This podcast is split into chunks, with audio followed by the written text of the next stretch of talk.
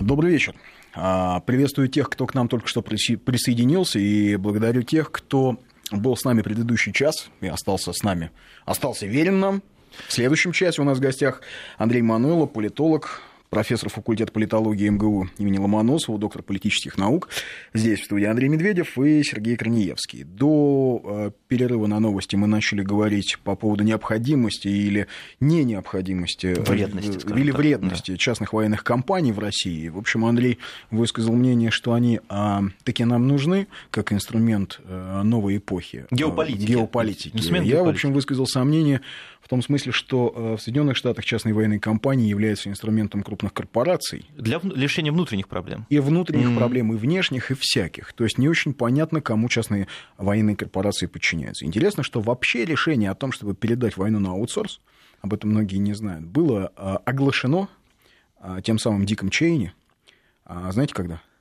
10 сентября 2011 года ровно за сутки до того, как был совершен теракт 11 сентября. 10 сентября, выступая перед... 2001 а, ты имеешь? А, 2001, 2001 года. 2001 года, да, да. я прошу прощения, я оговорился. Ага. Ровно за сутки до теракта он сказал о том, что есть над Америкой нависла ужасная угроза, и эта угроза — это пентагоновская бюрократия. Какой поэтому, прозорливый, а? Поэтому все, да. что на, нам нужно при, начать максимально эффективно действовать, и нам нужно снабжение армии передать на внешние какие-то компании, и а, нам нужно часть функций армии передать частным военным Но это компаниям. же британский опыт, та же Остинская компания. Да, это да, собственно, с языка рода, снял. Да. Вот нам Кирилл пишет из Санкт-Петербурга, что это в американской традиции. Еще в 19 веке частное агентство Пинкертон разбиралось а, ну с забастовщиками, быстро и кроваво. Ну, да.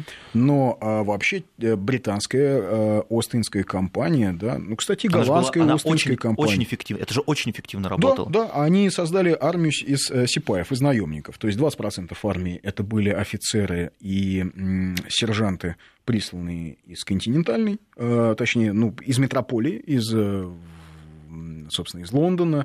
Потом у Остинской компании в начале 19 века, если я не ошибаюсь, по-моему, в 1820 году появилась вообще своя военная академия, где готовился офицерский корпус только Остинской компании.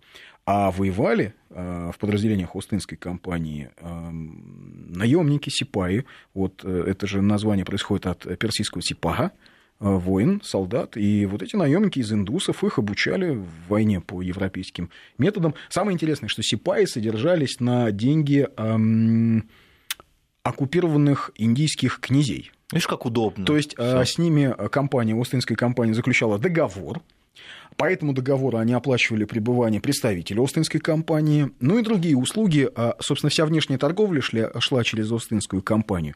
А, и армия Остинской компании содержалась на деньги оккупированных князей, раджей, шахов и так далее. Очень рационально. Очень рационально. Взгляд, да? То есть а, в этом смысле, когда мы говорим там первая англо-афганская война 1839-1841 года, надо понимать, что это не в полной мере англо-афганская война, это скорее англо-остинско-компаньская война, потому угу. что воевали а, не то чтобы в чистом виде а, английские войска, а именно вот армия Остинской компании. То есть бизнес воевал? Бизнес воевал, да, за новый рынок сбыта, за да. то, чтобы в Афганистане скинуть э, эм, одного э, хана Дост Мухаммеда и поставить своего человека, который стал бы управлять страной. Собственно, им это удалось, но поуправлял-то он недолго, года два, по-моему, а потом и его скинули, английских представителей, и всех очень быстро уничтожили. Так что это опыт, да, давний, и применим ли он у нас – не знаю, вот я не уверен. Не могу спорить с эм, профессором факультета политологии, но здесь мы, то есть, только высказываем мнение. Но, безусловно, как инструмент она э, в новых реалиях, конечно, наверное, нам никуда от нее не деться, от этой ну, структуры.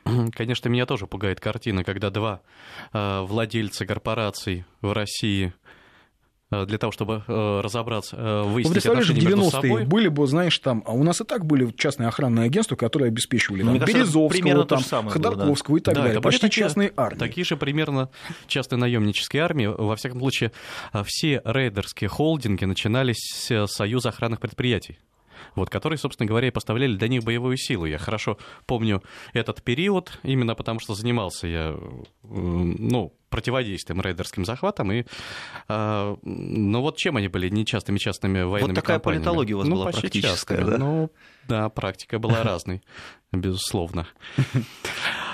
Ну, а вот, кстати, о противодействии, да, интересно. А, не так давно ты читал такой интересный доклад о том, как Россия может противодействовать цветным революциям. Ну, я понимаю, что ты читал его для военных. И не все, наверное, оттуда можно озвучить. Дело в том, что не совсем. Я читал этот доклад. Скорее, э, э, речь идет о заседании Академии военных наук, э, членом ну, да. которой я являюсь, который проходил в Академии Генерального штаба. Российской Федерации. Там Погоди, выступ... но мы можем это все говорить? Вот, вот... Это можем, да, да. конечно. Еще бы.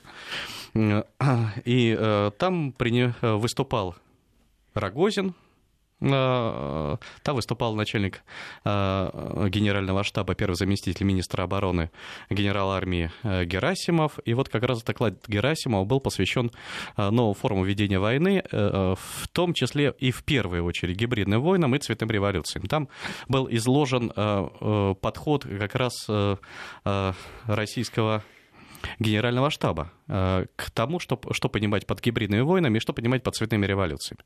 Вот. В целом, э, э, собственно говоря, и я, и другие участники отметили несколько очень важных ключевых фраз.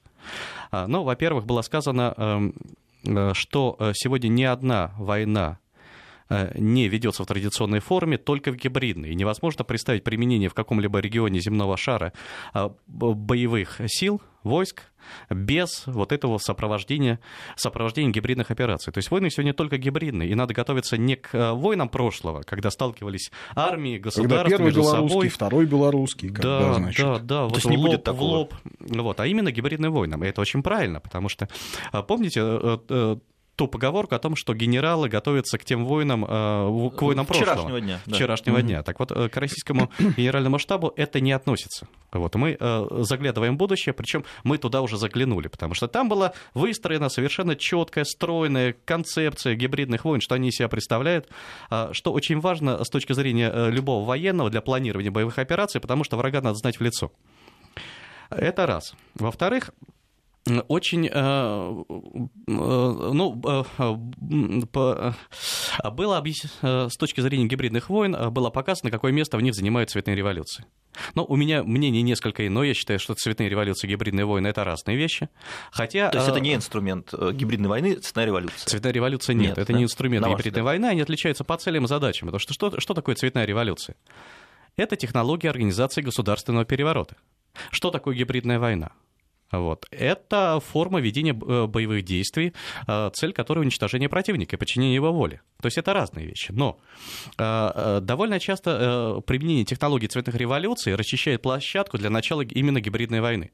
Потому что чем занимается цветная революция? После того, как они организовали госпереворот и поставили марионеток, они разрушают политический режим. Или, как сегодня говорят, демонтируют. Это технологии демонтажа современных политических режимов. Но в отличие от, скажем, монтажных разных работ, которые предполагают не только демонтаж, но и возведение, цветные революции ничего не возводят взамен разрушенного. Они создают там некий вакуум из обломков, куда затем приходят ну, либо, а, либо ставленники тех, кто э, эти цветные революции организовал, например, там американские разно, разного рода марионетки, а, что мы видим и на примере Украины, Грузии и там, других стран. Либо там образуется вакуум, который заполняет те силы, которые э, э, для которых это шанс занять э, свое положение, как в Египте. Приходят экстремисты, террористы, э, исламисты, ну и все прочие.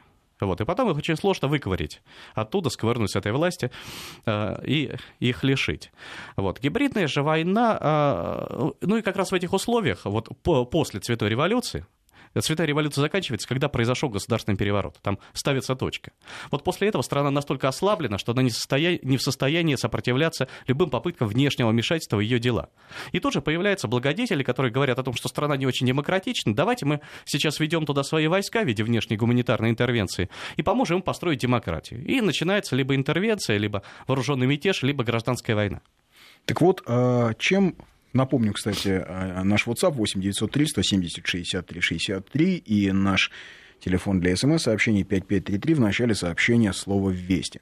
Так вот, чем готов ответить наш генштаб на возможные цветные революции? То есть, раз это обсуждалось. Дело в том, что генштаб э, стал заниматься тематикой цветных революций, ну, наверное, э, что-то около года назад, когда появились первые заявления и э, министра обороны Сергея Шойгу, и заявления других первых лиц ну, российского государства о том, что цветная революция представляет собой угрозу национальной безопасности страны.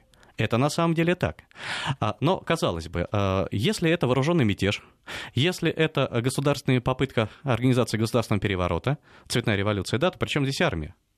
Армия воюет с внешним врагом, в первую очередь, либо с врагом, который выступает открыто. Вот. А здесь речь идет скорее о а, подрывных операциях и действиях, направленных на насильственное изменение конституционного строя и существующего порядка управления. То есть это, это зона действия спецслужб. Но Дело в том, что если рассмотреть э, схемы, базовые схемы, технологические сценарии цветных революций, то э, легко заметить, что цветная революция никогда не начинается вот с открытых выступлений.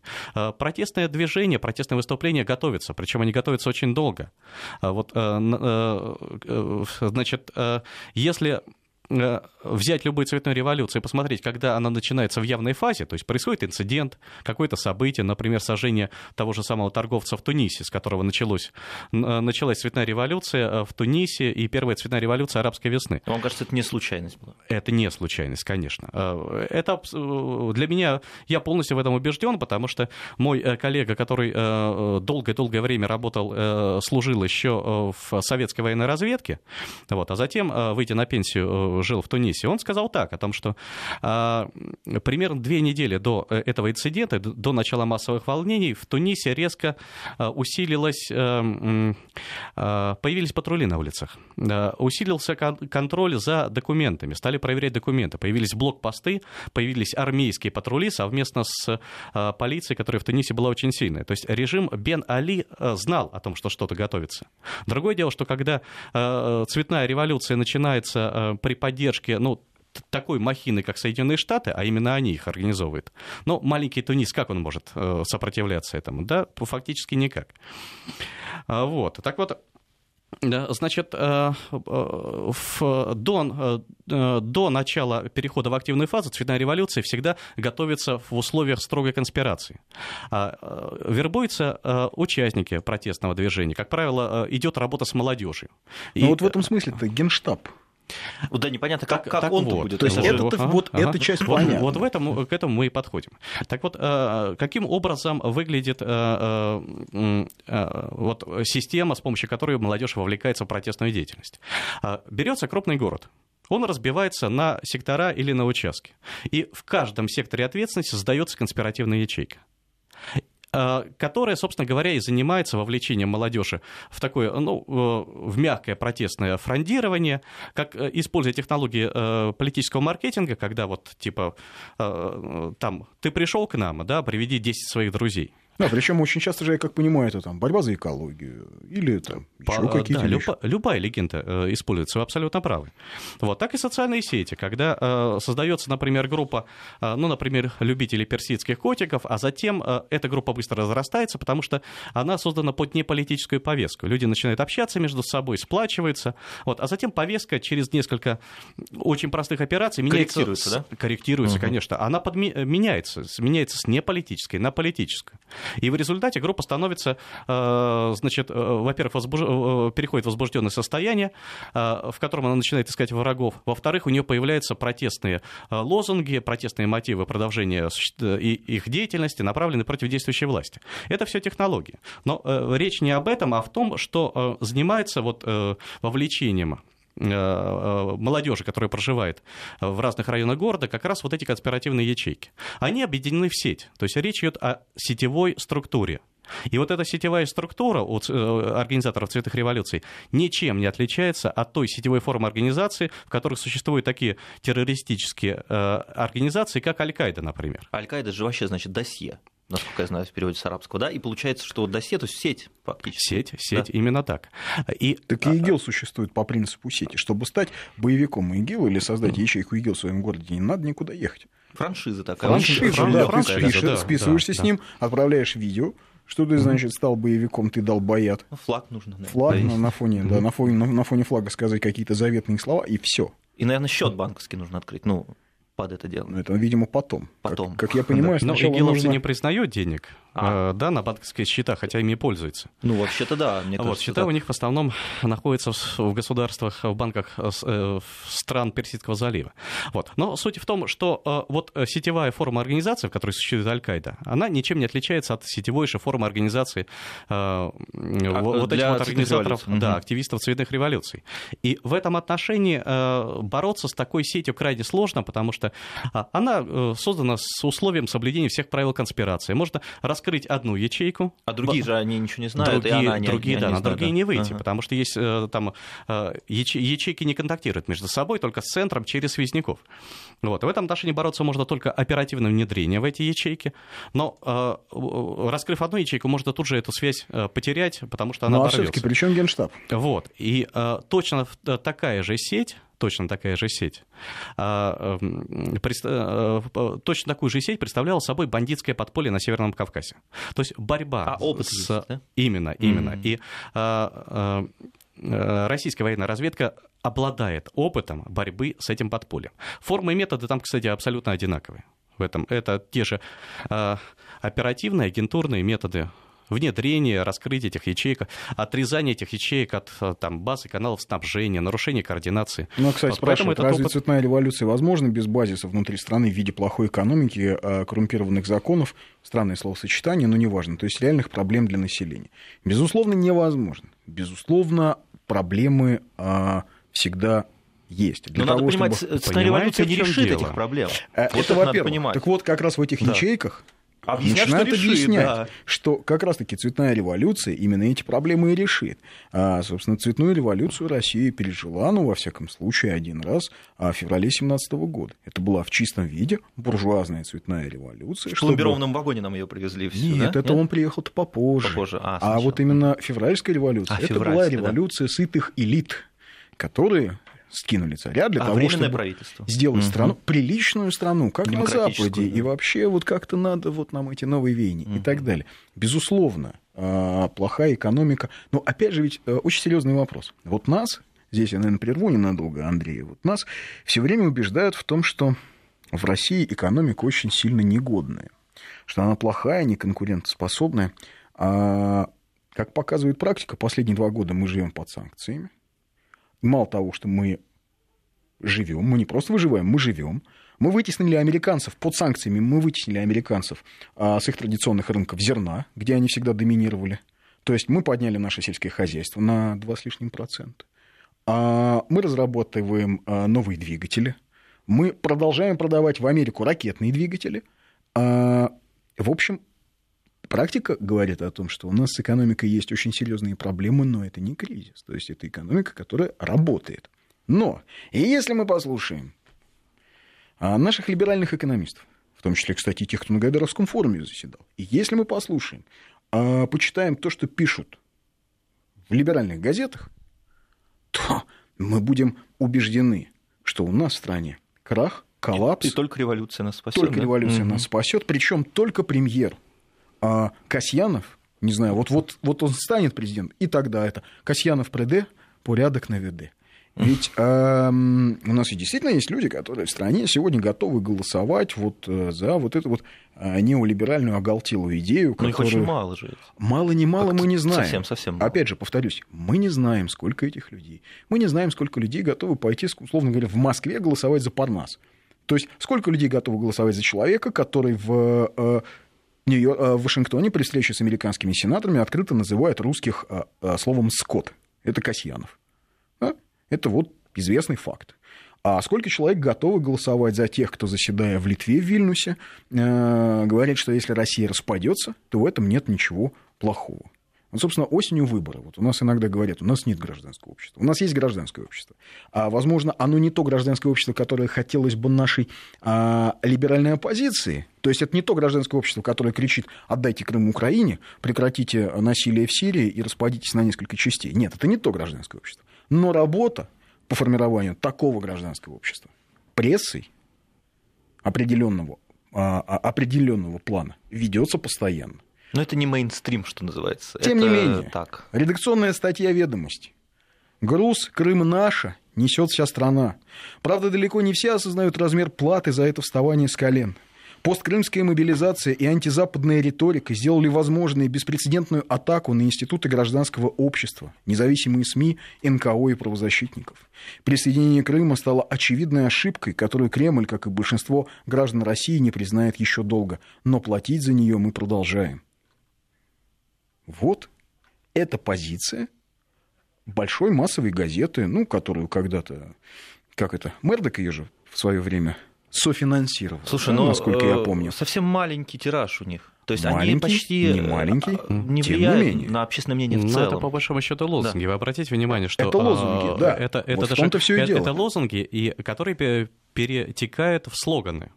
А, то есть, если их критически разбирать, а, вот, Мы то... платим за ошибку. Вот угу. последняя фраза, которую да, я озвучил. Да.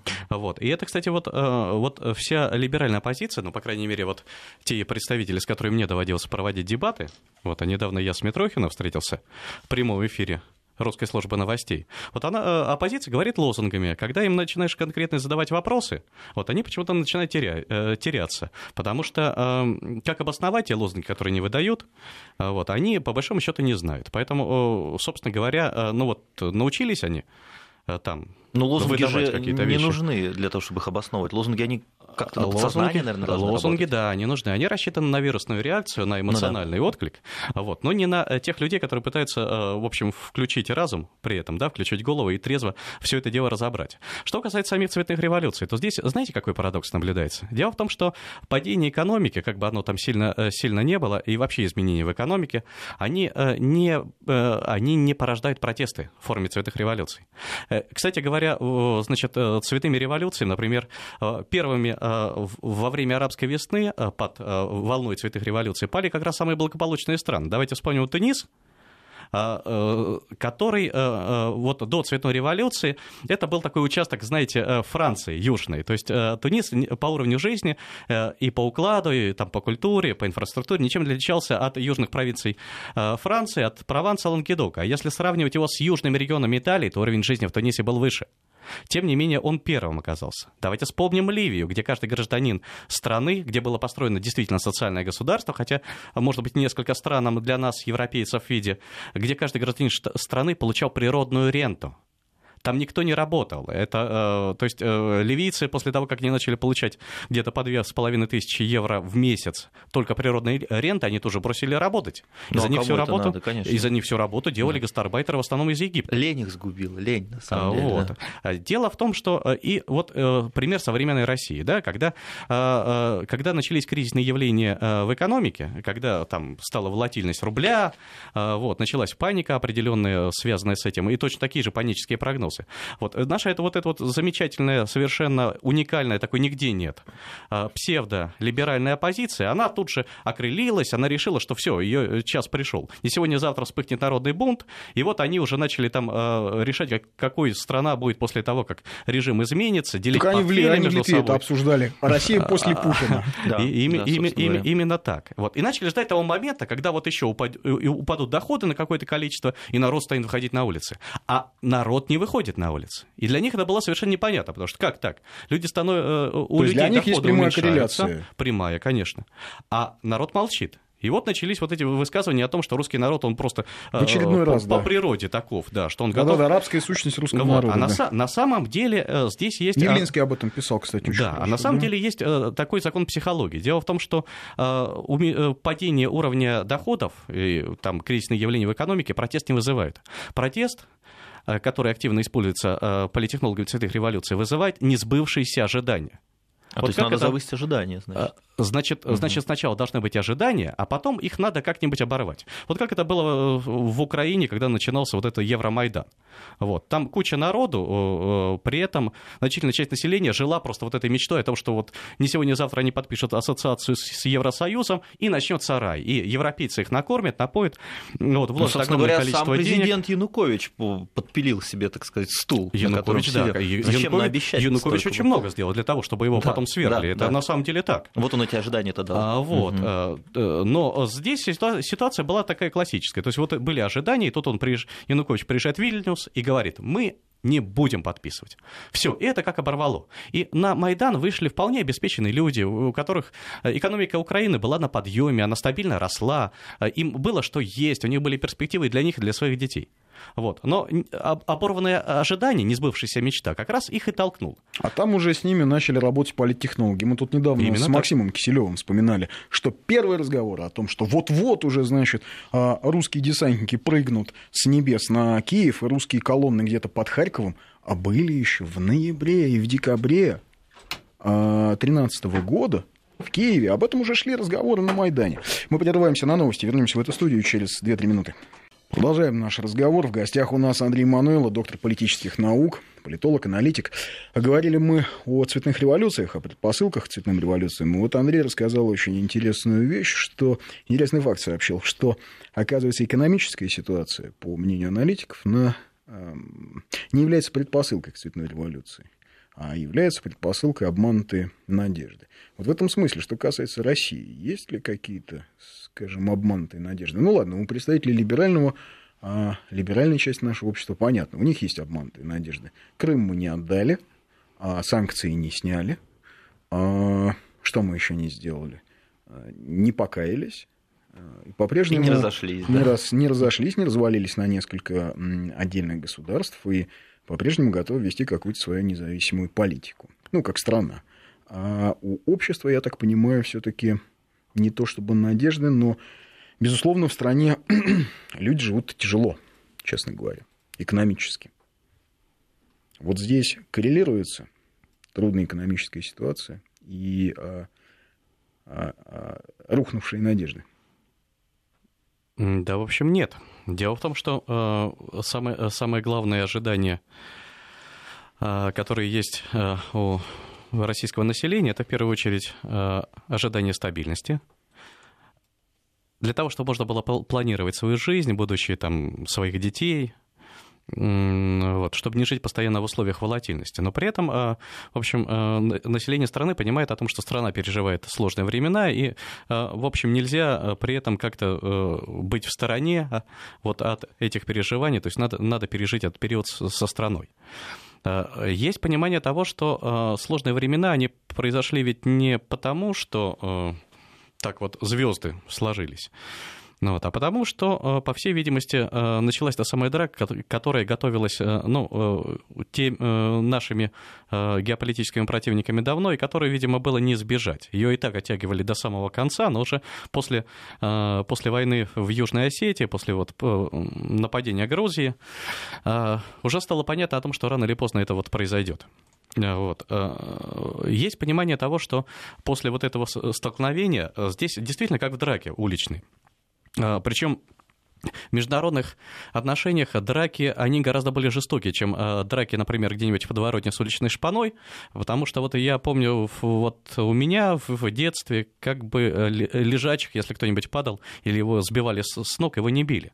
А в международных отношениях, э, там, если сталкиваешься с Соединенными Штатами, догонят, можно попытаться убежать, не убежишь. Земной шар очень маленький. Можно упасть, но тогда тебя забьют ногами, причем вот те самые э, сателлиты Соединенных Штатов, которые получат от этого еще и удовольствие. То есть здесь э, важно э, как бы не сломаться, вот, и победит в этой драке тот, у кого самая большая выдержка, и тот, кто обладает наибольшей стойкостью.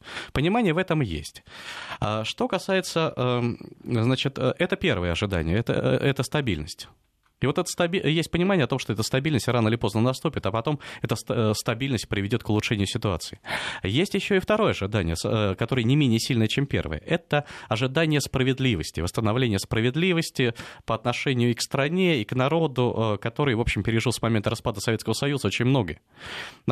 Именно поэтому акт вхождения, добровольного вхождения Крыма в состав Российской Федерации был воспринят как акт э, исторической справедливости. Справедливость восторжествовала. Это было правильно. Именно поэтому рейтинг у нашего президента зашкаливает э, совершенно запредельно, несмотря на то, что, э, в общем, э, в стране разные люди, они поддерживают разные партии, и не все поддерживают там пропрезидентскую партию «Единая Россия», но при этом все поддерживают президента. Вот таков парадокс. И в этом отношении э, и операция в Сирии – это то, тоже акт восстановления справедливости. Но это в некоторой что... степени избавление от афганского синдрома, как многие говорят. Да, да, в, не, в, не, в некоторой степени да, действительно, потому что авторитет и армии, а, и военная служба самое глав... Э, резко повысился. А самое главное, армия стала восприниматься как сила, которая защищает слабых. Это вот резкий перелом в осознании. И в Сирию э, российская армия пришла для того, чтобы защитить слабых, там, женщин и детей. Да, но вот тем не менее, что касается по поводу рейтинга, сейчас он максимально был 89,9, Сейчас он, ну вот как нам пишут слушатели, упал. Ну да, упал до 80. Это, конечно, очень серьезно. Упал, это серьезное это падение. серьезное да. падение. Крах просто всех идей. Значит, а что касается вообще подготовки так называемых цветных революций и так далее. Я-то, в общем, полагаю, что на это работают, тем не менее, все-таки на, цветные, на подготовку цветных революций в России работают западные спецслужбы. Конечно, работают. Работают наши, как это, друзья и партнеры, я тут как-то рассказывал партнеры, да. анекдот про стратегического партнера. Угу. Вот. А, причем работа идет очень интересным образом. Вот, например, я вам просто такую историю поведаю. Значит, в Екатеринбурге есть очень интересный, очень популярный городской портал Е1. Наверняка. Слышали про него, наверняка что-то знаете. Замечательный, интересный портал. Значит, ну, он такой считается городской информационный портал. Ну, по факту, фактически это самые обычные СМИ где публикуется интервью, сотрудники Е1 выезжают на какие-то съемки, они пишут репортажи, они, в общем, работают. При этом, что интересно, этот портал, ну, он действительно популярный, он действительно, кстати, на нем реклама, очень, ну, едва ли не самая дорогая в регионе. А, он давно существует, с ним общаются все поголовно пресс-секретари. А, То и, есть авторитетный. И МВД, угу. и ФСБ, и а, военного округа местного. Все, все, включая администрацию. Только он СМИ не является. Угу. А как так? А вот так. Портал Е1 – это ООО. Сейчас я вам скажу. То есть он не подпадает под многие это законы, ООО да? Хёрст Шкулев Digital. Урал. Угу. То есть есть компания Хёрст Шкулев. Да, это такая вот а, структура, когда, где с одной стороны российский предприниматель Шкулев, издатель, с другой стороны Хёрст, ну, известная медиагруппа Хёрста, да. да? А вот у них сеть такая по всей стране, таких городских порталов, которые СМИ не являются. Но, тем не менее, они работают. То есть я понимаю реалии э, Екатеринбургской, так сказать, политической площадки. Екатеринбург очень интересное место, да? А, я понимаю, что там а, принято у, местной, у местного истеблишмента раз в месяц ходить а, или на встречу с послом, американским, который туда приезжает, или с замом посла, или к местному, значит, а, а, консулу американскому. То кого-нибудь Я понимаю, то кого-нибудь пригласят да. выступить в федеральном университете, угу. чтобы он поклеймил Россию за аннексию Крыма, то закроют выставку памяти а, Великой Отечественной войны угу. в местном университете. Я понимаю, ладно, там, наверное, так принято. Но все-таки я же полагаю, что это Российская Федерация, там законы должны действовать в Российской Федерации. Тем не менее, ни Федеральная служба безопасности, ни прокуратура, ни полиция, Никто вообще, я так понимаю, этим не интересуется. Это у нас просто рубрика МВД на заметку. То есть, а, а я вот мне хочется да, узнать, интересно. там власть, как это говорили, советская власть-то в деревне есть, как Или... в гражданскую говорили. То да. есть, если есть информационный портал, который, эм, по сути, является ООО, то мне интересно, как с ним взаимодействуют все эти органы. То есть, вот к ним обращается Портал. ООО. Портал. Да. А у ООО есть главный редактор. Главный редактор ООО как-то там ходит на эти тусовки, с ними общается, разговаривает. Ладно, вот они в официальном ключе. Они пишут бумагу, там просим предоставить информацию. Им предоставляют информацию. На основании чего? На основании закона о СМИ? Так я вот могу сказать, мы куда-то приезжаем в регионы. Это не так просто, отсюда да, из столицы. Информацию. Получить какой-то комментарий это, я вам скажу, знаете, это сложно сочиненная история. ответим вам в течение 7 дней, например. Да, да ответим такое? в течение 7 да. дней. Или вообще мы вам не ответим. Или вообще э, как-то вот там, слушайте, не мешайте нам работать. А... Ну, все с этим сталкиваются. Понятно. Пресса, Могут да. даже запросить свидетельство о регистрации СМИ. И такое со мной было. Хотя казалось бы. Документы, да? паспорт, то все. Здесь, значит, частная лавка, ООО, сотрудничает со всеми местными структурами. Причем, я почему про это так долго говорю? Портал Е1 имеет совершенно четкую идеологическую направленность. Ну, это хорошее СМИ должно иметь направленность. Да, некую, безусловно, конечно. имеет право. Да. Пожалуйста, если оно СМИ. Но если СМИ, да. Пожалуйста, вот у нас есть ведомости, у нас есть эхо Москвы, у них есть все соответствующие документы. Они в соответствии вот со своей... У них есть юридическое подкрепление, у них есть действие о регистрации СМИ. На основании этого они, как СМИ, клеймят с утра до вечера кровавый режим. На деньги, там, скажем, Газпрома, например, Ну, эхо Москвы. да? делать? Или там ведомости клеймят кровавый режим. Пожалуйста, у нас Вон в центре Москвы люди ходят на демонстрацию и кричат «Слава Украине». У нас в этом смысле страна очень и очень Либеральная. свободная. Либеральная, да, Либеральная. Но я ведь именно про законодательную часть. Вот хорошо, обращается какой-то ООО совершенно четкой направленности, который рассказывает, который публикует определенное интервью, да, где говорят о том, как это вообще мерзко, что мы захватили Крым, именно захватили Крым. Там знатный рок-музыкант об этом рассказывает. А там публикуется интервью с человеком, который помогал отправлять добровольцев на Донбасс. Да, и, в общем, из интервью следует, что он гнусный русский фашист. Так выстроено интервью. А там публикуются другие статьи.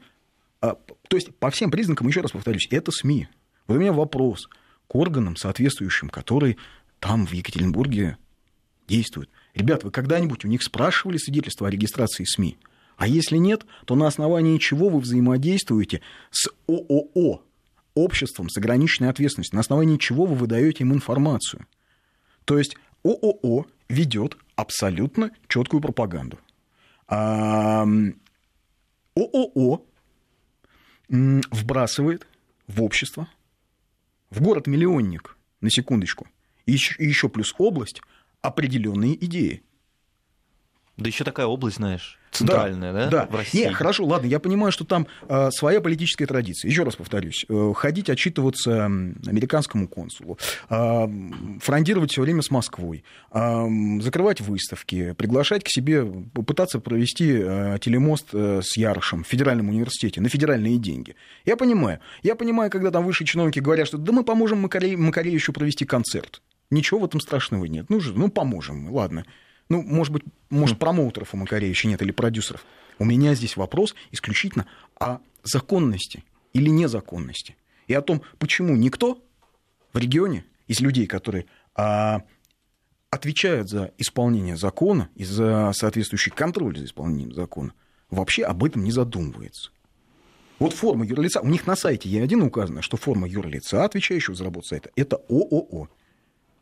Понимаете, у, скажем, у газеты из рук в руки, газеты объявлений, у нее есть свидетельство о СМИ, а здесь нет. И работает. 5533 в начале сообщения слова «Вести». 8903 170 63 63 – это наш WhatsApp-портал. Продолжаем наш разговор. В гостях у нас доктор политических наук Андрей Мануйло. Говорили про цветные революции, про информационную, так сказать, артподготовку, что касается цветных революций.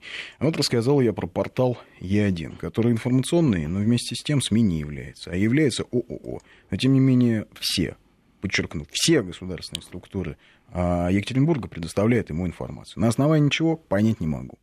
Может быть, мне кто-то, вот юристы, может, слушает, может, нам объяснят. Андрей, как, как кажется, почему так может быть? Но у меня тоже предположений особых нет, а, за исключением шуточной версии а, по поводу того, может быть, они на живца ловят, поэтому не закрывают этот, а, этот информационный портал.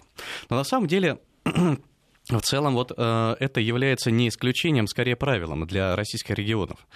А, потому что э, цветная революция в- России действительно готовится, готовится давно. А, попытки, э, попытка применения этой технологии э, была в- во время так называемой белоленточной революции. Это был чистый э, сценарий цветной революции, усеченный сценарий, потому что он не ставил перед собой задачу свержения действующей власти, организации госпереворота. Для этого были выделены слишком малые средства, которые, к тому же, были распилены еще до начала активных действий лидерами так называемой системной оппозиции. Они купили себе новые там квартиры, дома, Бентли, э, ну, потому что, ну, в России э, какой же революционер без Бентли? Такой куром насмех. Никто его серьезно воспринимать не будет. И деньги кончились. И когда началась белоленточная революция, стал вопрос, а какой именно символ избрать для э, идентификации этих цветных революционеров.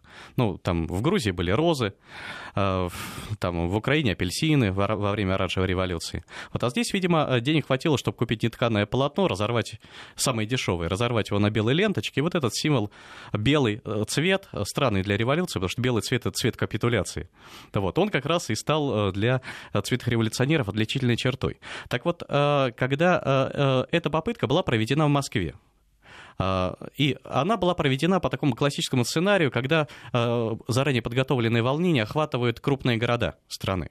Но Россия страна огромная, и после неудачной попытки белой ленточки власть очень грамотно создала некую систему а, того, чтобы это не повторилось. Вот. И э, американские цветные революционеры, организаторы цветных революций, они поняли о том, что им незачем, э, нет смысла соваться э, в Москву или в Санкт-Петербург, то есть в две крупные столицы. Их там уже ждут, и к отражению их э, атак уже готовы. Это, кстати говоря, показа, показала неудачная попытка превратить в некий такой э, стихийный народный бунт э, э, вот, демонстрацию в память, э, память Немцова. Потому что вот это тоже был такой типичный инцидент, э, встроенный э, в сценарий организации очередной цветной революции. Другое дело, что ну, она второй раз уже не удалась. Не, ну, понятно, сейчас любой и... повод будут ага. использовать, лишь бы, в общем, и, а, продемонстрировать и, активность, и... б, соответственно, попытаться как-то спровоцировать. А вдруг с ОМОНом подерутся? А вдруг, может, кому-нибудь ОМОНовцы случайно ногу сломают, на что они могут только вот прямо надеяться? Угу. Да легко. Да, в принципе, легко, да. Но э, в Москву и Петербург цветы революционеры уже не пойдут. Они теперь, они поменяли тактику, они действуют с регионов. Вот, кстати, э, я перебью. Вот эта вот компания ООО «Херст Шкулев», да, которая с участием американского капитала. Вот у нее такие же городские порталы, которые не являются СМИ, но тем не менее, а, постоянно дают какую-то определенную совершенно информацию, есть в Астрахани, в Калининграде, в Кемерово, в Краснодаре, в Красноярске, в Кургане, в Москве, в Нижнем, в Новокузнецке, в Новосибирске, в Омске, в Перми, в Самаре, в Питере, в Сочи, в Сургуте, в Хабаровске, Ярославле. И все это ООО, которые получают информацию, выдают информацию, а на а, вот этом вот, если вы посмотрите этот, я один портал, на который, как нам пишут даже коллеги из Вестей ним ссылаются, а, раздел «Новости», прямо сверху, с правой стороны. Простите, если это ООО, который выдает новости. У меня вопрос. Там чем занимаются контролирующие органы? Ну вот, вот там, они же есть, наверное, я надеюсь. Да, ну конечно. Я Город-миллионник. Ну, не, я, может, может, что я упустил, может, они там как-то сменились. Или, может mm-hmm. быть, не знаю, им сказали не трогать. Не знаю. Но мне кажется, что с точки зрения законодательства эта ситуация чрезвычайно странная. Я правда хочу понять, вот а если меня слышит, там, не знаю, кто-то из э, руководства а, любой пресс-службы Екатеринбургской, пришлите мне нам, пожалуйста, смс или на WhatsApp портал. А на основании чего вы сотрудничаете с ООО? на основании чего вы выдаете им информацию. Ну, ждем в течение 7 дней ну, теперь, да? да? Оперативно. Видимо, в течение 7 дней. Нет, да. в течение могут даже 30 дней нам, в общем, ну, да, они, они ответят, причем ответят на хорошем английском. Да. Да, да, хорошая шутка. А, вот, и э, эта тактика, она, э, э, она действительно является такой характерной для тех процессов подготовки цветной революции в России, потому что теперь цветные революционеры, техно, политтехнологи обрабатывают регионы. Где-то полтора, меся, полтора года назад западные компании, ну, отчасти европейские, но в основном американские, начали скупать местные средства массовой информации, вот настоящие СМИ. Маленькие там газеты, маленькие радиостанции, там журналы какие-то, вот электронные порталы, которые э, э, стали покупать, э, ну, скупать какие-нибудь газеты, которые печатаются в трех поселках. Вот, и охватывает аудитория этих трех поселков. Но в, в, в этих трех поселках эту газету читают все от мала до велика. А, вот. И э, э, этот процесс как раз э, местные СМИ, которые никто не контролирует, потому что внимание власти сфокусировано на федеральных СМИ. Вот их контролируют, и там действительно мышь не, не проскочит. Вот. А местные СМИ никому не нужны. Так местные вот СМИ, стали... там же местные власти есть, я прошу прощения. Это местные, местные власти не до этого, у них там Причем, свои, слушайте, свои а проблемы, не надо думать, что где-то там в, в, в регионах, там, условно говоря, Федеральная служба безопасности не работает. В Нет, том же ну, Екатеринбурге. Же, отлично работает. Ячейку ИГИЛ разоблачили, выявили. Угу. Да, я масса примеров Хорошо, но портал работает? Портал да? работает. Это что, недоработка или просто забыли вот. заглянуть туда? Или не читают? А, подобного как рода это? порталы. Как это говорят, это, это хуже, чем диверсия, это ошибка? По-моему, так, да? Вроде того, да. Да, я, я не ошибка. знаю. Честно, может быть, просто об этом никто не задумывался. Портал старый, с 96 -го года де, работает. Де, дело в том, что местные СМИ, какая-нибудь маленькая газетка, да, а, а, она незаметна, она не попадает в, в сферу внимания. Вот ячейка ИГИЛ, который там ведет активную пропагандистскую деятельность, да, это серьезно. А, вот. а на местные СМИ никто не обращает внимания, никто их не проверяет. Ниже радаров а, летают, да? Именно, именно так, именно так. А между тем, э, по этим местным СМИ постоянно идет негатив. Причем негатив там не там нет призывов, направленных против власти. Там пишут, например, о том, что в поселке Н э, провалилась крыша коровника, и вот э, местные власти ничего не могут сделать, чтобы ее починить. Ну, параллельно какой-нибудь... Или где-то да. забастовал какой-нибудь маленький молокозавод. Но этот негатив создает фон по всей России. И э, когда люди э, начинают э, читать, вы, создается впечатление, что э, Россия не работает, а полностью бастует. Через некоторое время вот это постоянное, э, э, постоянные забастовки и фрондерство, оно превращается в тренд. Или, как молодежь говорит, ну, э, значит, бастовать становится модно. Если ты бастуешь, ты в тренде. Ну, все же делают, если да? ты, Конечно. Угу. Если ты не бастуешь, ты выпал из этого тренда, ты лузер. Это особенно важно для понимания молодежи, которой действительно важно э, социализироваться через какой-то Смотрите тренд. Э, Белградскую, первая цветная революция. Кто топливо цветной революции был? Белградская молодежь, футбольные фанаты. А более того, патриотическая молодежь, которая считала, что она сегодня спасает страну от человека, который привел ее э, к краху. Вот. И э, за всем этим стояла радиостанция Б-92, СМИ, да, ну, правда, она, угу. правда, она была зарегистрирована как СМИ, она и, и сейчас. И это та самая радиостанция, которая говорила в эфире, что э, ужасно, как ужасно, как мы мало сербы каемся за наши преступления на Балканах, и пусть нас бомбят больше, потому что мы позор Европы, э, и, и, и ее слушали. И именно эта радиостанция стала тем э, рупором, который вывел сотни тысяч белградцев на улицы. Сегодня эти белградцы каются и говорят, блин, куда мы ходили, зачем мы все это делали, что это было? Мор, как бы спал. Морок угу. какой-то. Вот тут спрашивают, не повторяем ли мы ошибок украинцев, во что это все может вылиться, а, что там происходит на местах. Не знаю, я не могу вам ответить, э, уважаемые слушатели, во что это, ну, во что это может вылиться, наверное, вы э, сами способны ответить. А не повторяем ли мы ошибок, не знаю, это не ко мне. Это к руководству соответствующих служб и органов – в Екатеринбурге. Скорее, вот я что? Я узнал информацию, я ее изложил, я задал вопрос. А, ну, наверное, в Екатеринбурге просто поздновато уже. Да и, может, нас и не слушают там совсем. Да ну должны, по идее. Да кто знает. Кто знает. Да. Там я один читают. Вот. Тоже верно. И потом к Маркусу Микеле пойдут пообщаться. Вот. А, но, то есть э, мы, в общем, являемся свидетелями того, что создается целая система, да, такая сеть. Именно так. Сеть. Так вот нам, кстати, создается. пишут по поводу того, что сколько а, специфических ультралиберальных пабликов ВКонтакте.